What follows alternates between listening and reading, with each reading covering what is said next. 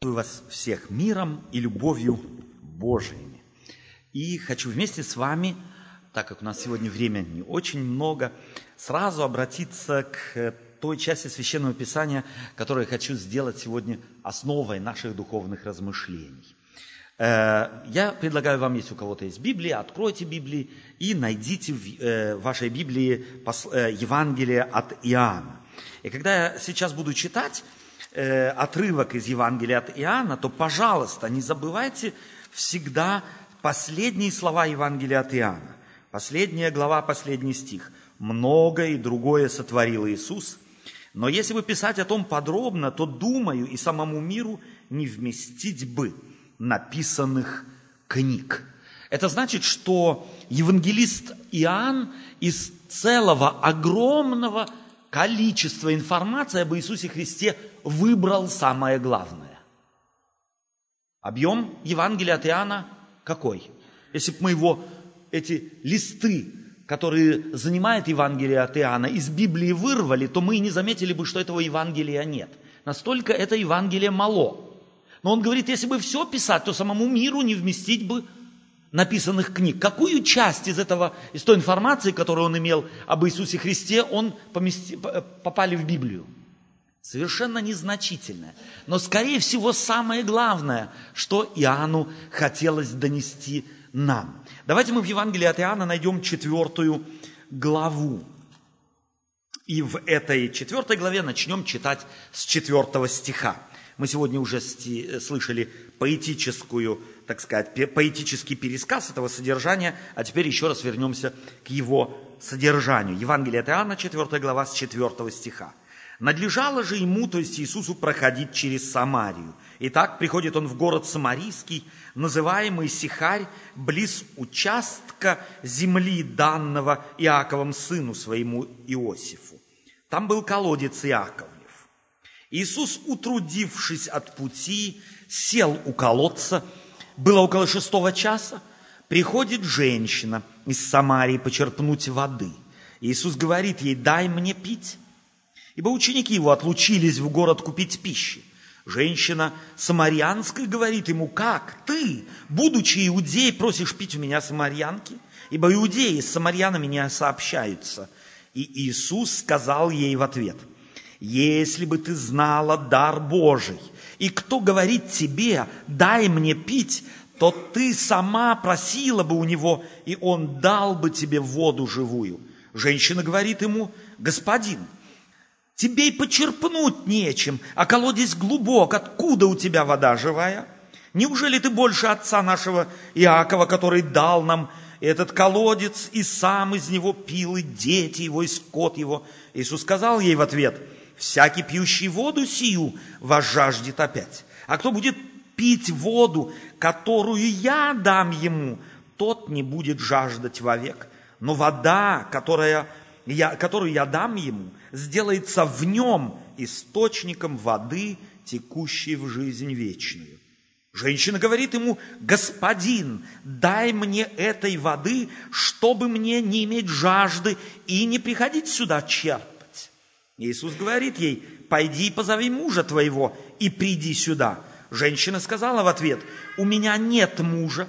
Иисус говорит ей, Правду ты сказала, что у тебя нет мужа, ибо у тебя было пять мужей, тот, которого ты ныне имеешь, не муж тебе. Это правду ты сказала. Женщина говорит ему, господин, вижу, что ты пророк. Отцы наши поклонялись на этой горе, а вы говорите, что место, где должно поклоняться, находится в Иерусалиме. Иисус говорит ей, поверь мне, что наступает время, когда не на сей горе, и не в Иерусалиме, будете поклоняться Отцу. И не на... вы не знаете, чему кланяетесь, а мы знаем, чему кланяемся, ибо спасение от иудеев.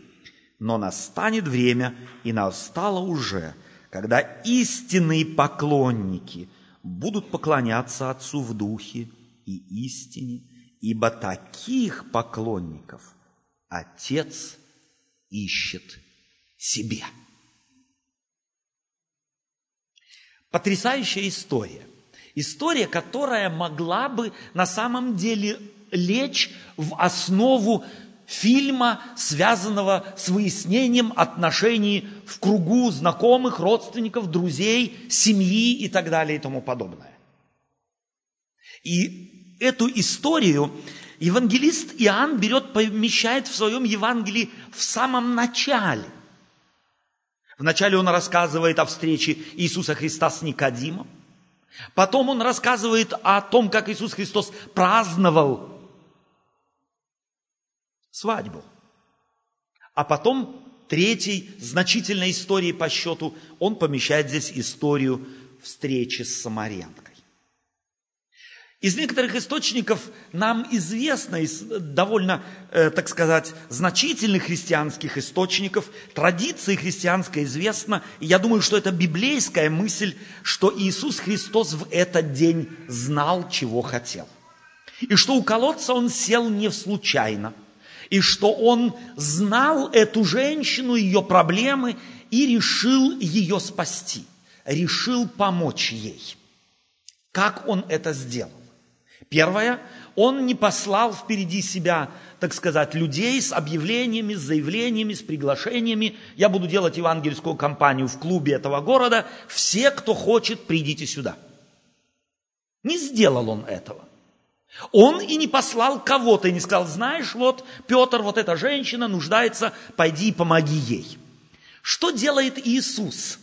Иисус берет и садится, если можно так сказать, на дороге так, что ей его не обойти. Иисус знает, где она, куда она придет, и садится так, что она сама, того не желая, к нему приходит. Вы знаете, что такое кактус? Кактус – это до беспредельности недовольный жизнью огурец. Я в считалочке небольшой детской нашел это, так сказать, объяснение. Кактус – это до беспредельности недовольный жизнью огурец. Так вот, я думаю, что вот эта женщина, она была до беспредельности недовольная жизнью огурцом, то есть кактусом. Но кактус человеческий, он отличается от кактуса биологического, от кактуса ботанического тем, что у кактуса человеческого столько же, сколько у него иголок на внешность, столько иголок и внутри. Они растут, если можно так сказать, в двух направлениях, наружу и внутрь. И, как правило, люди, недовольные собой, они чаще всего доставляют невероятную сложность окружающим их, но и сами невероятно этой, этой своей неудовлетворенностью, этой своей, так сказать, этим недовольством жизни мучаются сами. Женщина эта была таким кактусом на двух ногах. И вот она, сама того не желая, Иоанн подчеркивает, приходит к колодцу около шестого часа дня. Это будет, соответствовало бы нашему времени где-то три часа дня, когда в Палестине никто, даже мухи, замирают. Зной, жара, пыль, люди не выходят из дома. А колодец было местом встречи. Это была, так сказать, местная газета, местная сплетница. Если кто-то хотел узнать последние новости, он должен был в определенные часы пойти к колодцу. Там можно было узнать все новости. И эта женщина не пошла к трем, не пошла в обыкновенное время, когда люди обыкновенно носили воду домой утром или вечером. Она пошла туда, к колодцу, тогда, когда предположительно никого тут, там встретить было невозможно. И вот она встречается с Иисусом. Как можно помочь кактусу перестать им быть? Как можно его опять преобразить в сочный, вкусный, хороший огурец? Как?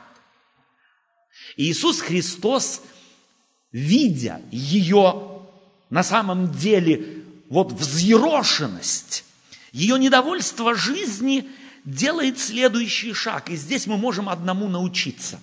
Он не говорит так, теперь я тебе должен помочь. Ну-ка садись, я с тобой совершу терапию освобождения.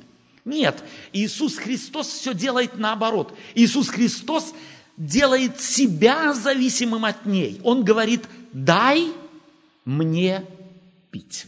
Освободи меня от моей беспомощности, неспособности утолить мою жажду. Утоли мою жажду.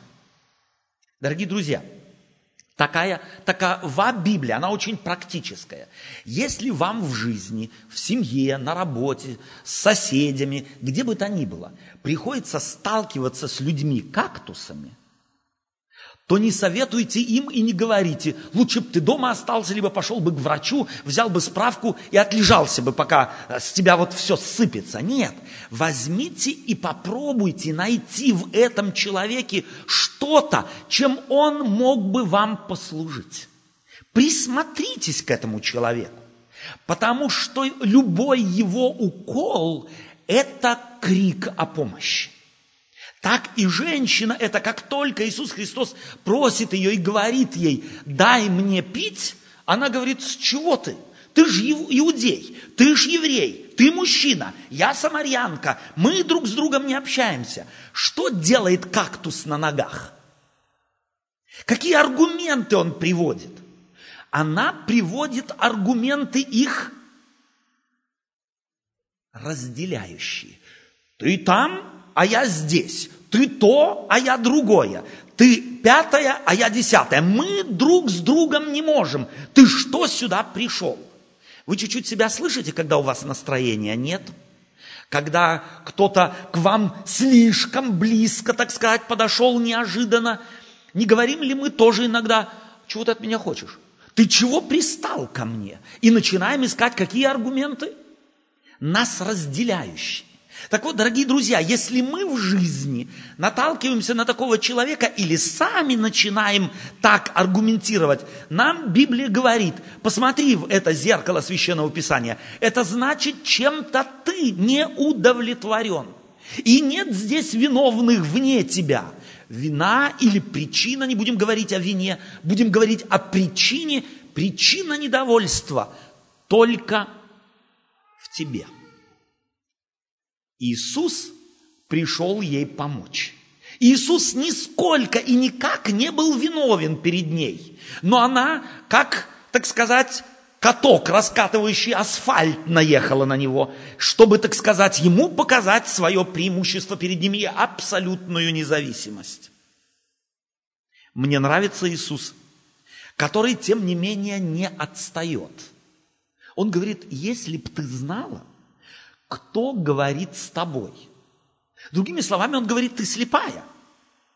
Если бы у тебя глаза прозрели, если бы ты знала, кто говорит с тобой, то ты сама попросила бы у него воды живой. На это что она говорит, эта женщина? Дай. Дай мне воду живую. И она явно Иисуса Христа поняла абсолютно неправильно. Потому что аргументирует она как? Дай мне эту воду живую, чтобы мне не приходить сюда и не, не работать, не черпать. Мечта. О пенсии мечтают все. Об отпуске мечтают все. Но духовная жизнь, в духовной жизни, в, в жизни действительной отпуска не бывает. Интересно, что современные социологи, психологи обнаружили, что тогда именно, когда в семьях наступает отпускное время или праздничное время, риск скандалов увеличивается до чуть ли не 100%. Разводы, количество разводов в Германии или заявлений на развод увеличиваются или их, на, как говорят, на не, нахожу русского, русского слова. Их количество увеличивается после всех праздников. Рождество, как правило, самый, так сказать, великий праздник, после которого самое большое количество э, раз, разводов, э, так сказать, или решаются люди на разводы. Тогда, когда нам делать нечего, Мы сидим рядом друг с другом, смотрим друг другу в глаза, мы начинаем замечать иголки кактуса друг у друга и пытаемся выдернуть каждый друг у друга. А что надо бы сделать? Начинать их выдергивать у себя, а не у другого. Мне нравится Иисус, как Он пытается разрешить проблему этой женщины. Я предлагаю тебе воду живую. Но ее раньше, ее э, э, да, реакция, которая несколько раньше была, какова? Как ты можешь это сделать? Ты кто такой? Кто ты такой? Что ты больше отца нашего Якова, который колодец это дал и сам из него пил, и дети его, и скот его. Ты кто такой? Вы слышите себя чуть-чуть? Кто ты такой? Ты чего меня учишь? Как часто мы говорим, умный какой? У нас самое большое оскорбление это умный какой, умная какая, ты чего меня учишь? Чувствуете, эта самарянка точно так же аргументирует. Но Иисуса Христа не испугать подобными вещами, потому что любовь видит в этих аргументах самарянки, в этих ее уколах, Иисус Христос видит крик души этого человека. Он видит крик и нужду ее о помощи. Когда он ее убеждает живой водой, она говорит, дай мне ее и здесь мы очень часто мы должны привести в соответствии с Библией наше представление об исцелении. Э, мне нравится, э, так сказать, небольшой уже положительный ритуал в нашей церкви, что у нас есть время для молитвы о болящих, о нуждающихся и так далее и тому подобное. Но знаете, с чем я все чаще сталкиваюсь? Я сталкиваюсь с тем, что у нас такое представление есть. Если мы помолились, то тогда все должно исполниться. Но начало исполнения молитвы зависит от начала движения того, который хочет быть исцеленным. Иисус Христос, когда она говорит, дай мне этой воды живой, не говорит, так иди сюда, я за тебя помолюсь. Он что ей говорит? Пойди и приведи. Сделай что-то. Если мы читаем молитву «Отче наш» по Евангелию от Луки, 11 глава, то там говорится «стучите и, на... и отворят вам, ищите и найдете, просите, и дано будет вам». То есть человек, который молится «Отче наш» и хочет, чтобы его молитва была услышана, первое, что он должен бы сделать, он должен бы сделать шаги в направлении молитвы, которой он молился. «Пойди и приведи». Иногда исцеление невозможно в одиночку. Тем паче, если это зависит, если заболел, так сказать, или страдает круг быта, в котором я живу. Если я рассоренный, если я не в ладу с кем-то, то Иисус Христос говорит, исцеление начинается не с отдельной личности, а с совокупности людей друг с другом связанных. Пойди и приведи. И тут она говорит, у меня нет мужа. Я холостая. Я не замужем. Она думала, что она сможет откалячиться. Она думала, что она сможет этим вот словом просто так Иисуса Христа, если можно так сказать, отшить от себя. Но Иисус Христос, она не знала, кто на самом деле. Здесь он начинает показывать ей, кто перед ней стоит – он говорит, правильно ты сказала, ты не замужем, я с тобой соглас, согласен. И опять-таки обратите внимание, что Иоанн здесь делает. Иоанн не говорит, Иисус Христос явно так не поступил, он не стал ей говорить, лжешь, почему врешь, ты ж была сколько раз замужем. Не делает Иисус Христос, хотя мог же бы. Нет, он говорит, правильно ты сказала. Молодец, хорошо. Как часто мы относимся к людям, которые говорят только часть правды. А нам это становится известным. У нас на загривке волос не поднимается? У Иисуса Христа нет. Почему? Потому что он абсолютная любовь. И он видит, что этот человек – страдает, и он теряет, теряет лицо, он хочет его сохранить, и хоть как-то, хоть как-то, хоть чуть-чуть сохранить свое достоинство, сохранить свое лицо. И он говорит ей, что ж, правильно ты сказала. но у тебя их было пять. И тот, с которым ты сейчас живешь, тоже не муж тебе. Ее реакция. Вижу, что ты пророк. Но тут же меняет тему. Сразу в богословские высоты. Давай мы лучше поговорим о молитве. Где правильно молиться? И это следующая характеристика людей, страдающих внутренне. И кто из нас внутренне не страдает? Кто из нас не кактус? Поднимите руки. У каждого из нас ведь есть, если не море этих, так сказать, иголок, то хотя бы одной, но она тогда такая длинная, что лучше не попадайся. Проткнет сразу 15 человек. Мне нравится зафиксированная Иоанном история. И Иоанн явно уделяет ей огромное внимание этим деталям и нюансам. Иисус, когда она отклоняет его предложение разобраться в жизни, исцелить ее на самом деле, и а она следует ее предложению поговорить о богословских вещах, Иисус Христос тому следует. Он не говорит ей, так, теперь стоп. Что тебе принесет теория?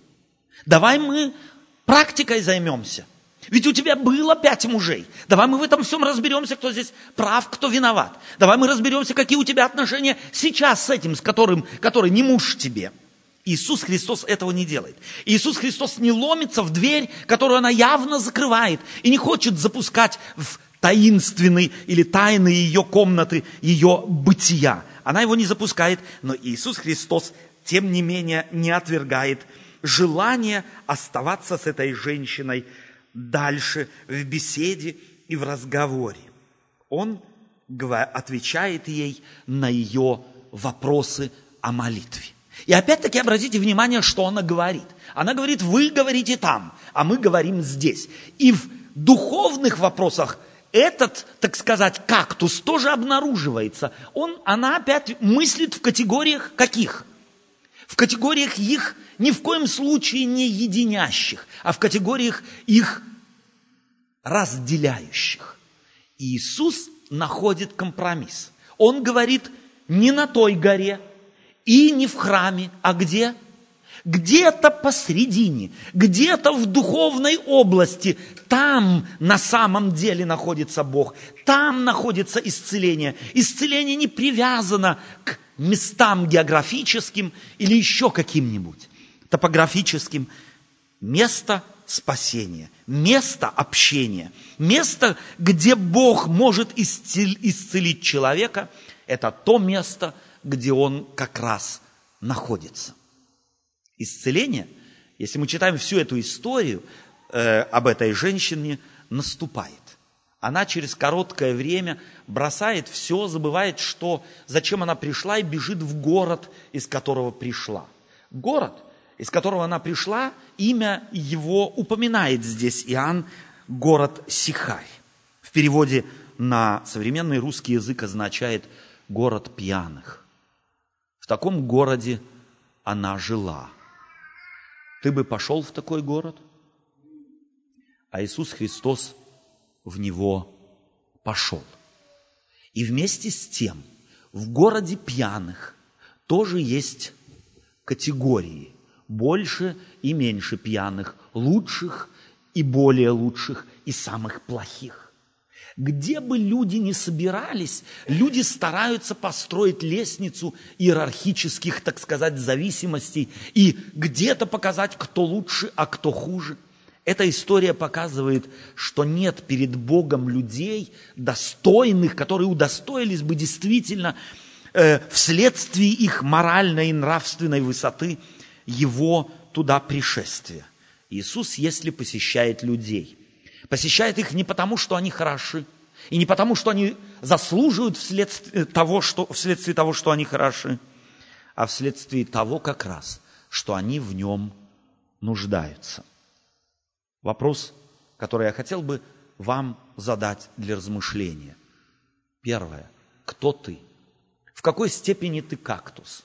В какой степени ты усложняешь жизнь другим людям.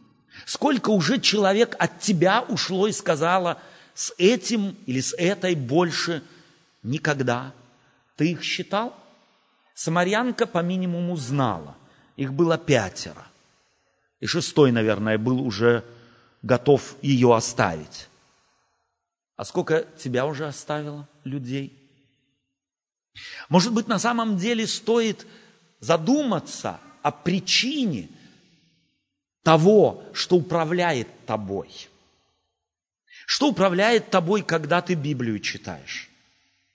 Чтобы усилить твои колючки, чтобы другим показать, насколько ты хороший, насколько ты знаешь, насколько ты начитанный. Когда ты молишься, ради чего ты молишься? Каковы мотивы твоей молитвы? Я хотел бы, чтобы следующие дни, недели, месяцы, а было бы, может быть, неплохо, если бы прошли годы, и мы время от времени возвращались бы к этой истории, как к зеркалу, в котором рассматривали бы себя, насколько соответствует та история, древняя, двухтысячелетней давности история самарянки мне. Пусть эта история поможет вам, поможет нам, поможет мне. Из ходячих, двухногих кактусов превратиться в сочных, аппетитных огурцов, с которыми приятно общаться, с которыми, которых приятно видеть, которым приятно прикасаться. И именно это, этого хотел Господь с самарянкой. Этого Он хочет с тобой, и этого Он хочет со мной. Единственное, будет ли это возможно, зависит от моего желания. Зависит от того, вижу ли я себя таким, каким видит меня Иисус, и хочу ли я от этого состояния, в котором я нахожусь, исправиться. И пусть Господь нам это зрение даст – Пусть Он освободит нас от этой слепоты, в которой находилась самарянка. Если бы ты знала, кто, то ты тогда. Как часто мы негодуем на ситуации, в которые мы попадаем в жизни. Как часто мы молимся и говорим, Господи, зачем ты это допустил? Если бы ты знал, кто допускает тебе то, что в твоей жизни случается. Если бы ты знал, кто тебе по правую, по левую сторону дал того человека, который тебя раздражает, который, которым ты недоволен, которого ты выносить не можешь. Самарянка не могла вынести лучшего из лучших. Любовь в пути, на пути к ней. Рядом с ней находившуюся воплощенную любовь она не могла вынести на первых порах. И причина была вовсе не в Иисусе, а в ней. Если ты до беспредельности разочарованный огурец в жизни, то бишь кактус, то причина не в обстоятельствах и не в людях тебя окружающих, не в церкви, не в пасторе, не в пресвитерах, не в хоре, не в том, что делают или не делают, а причина в тебе. Обратись к Иисусу, и Он поможет тебе избавиться от этого. Аминь.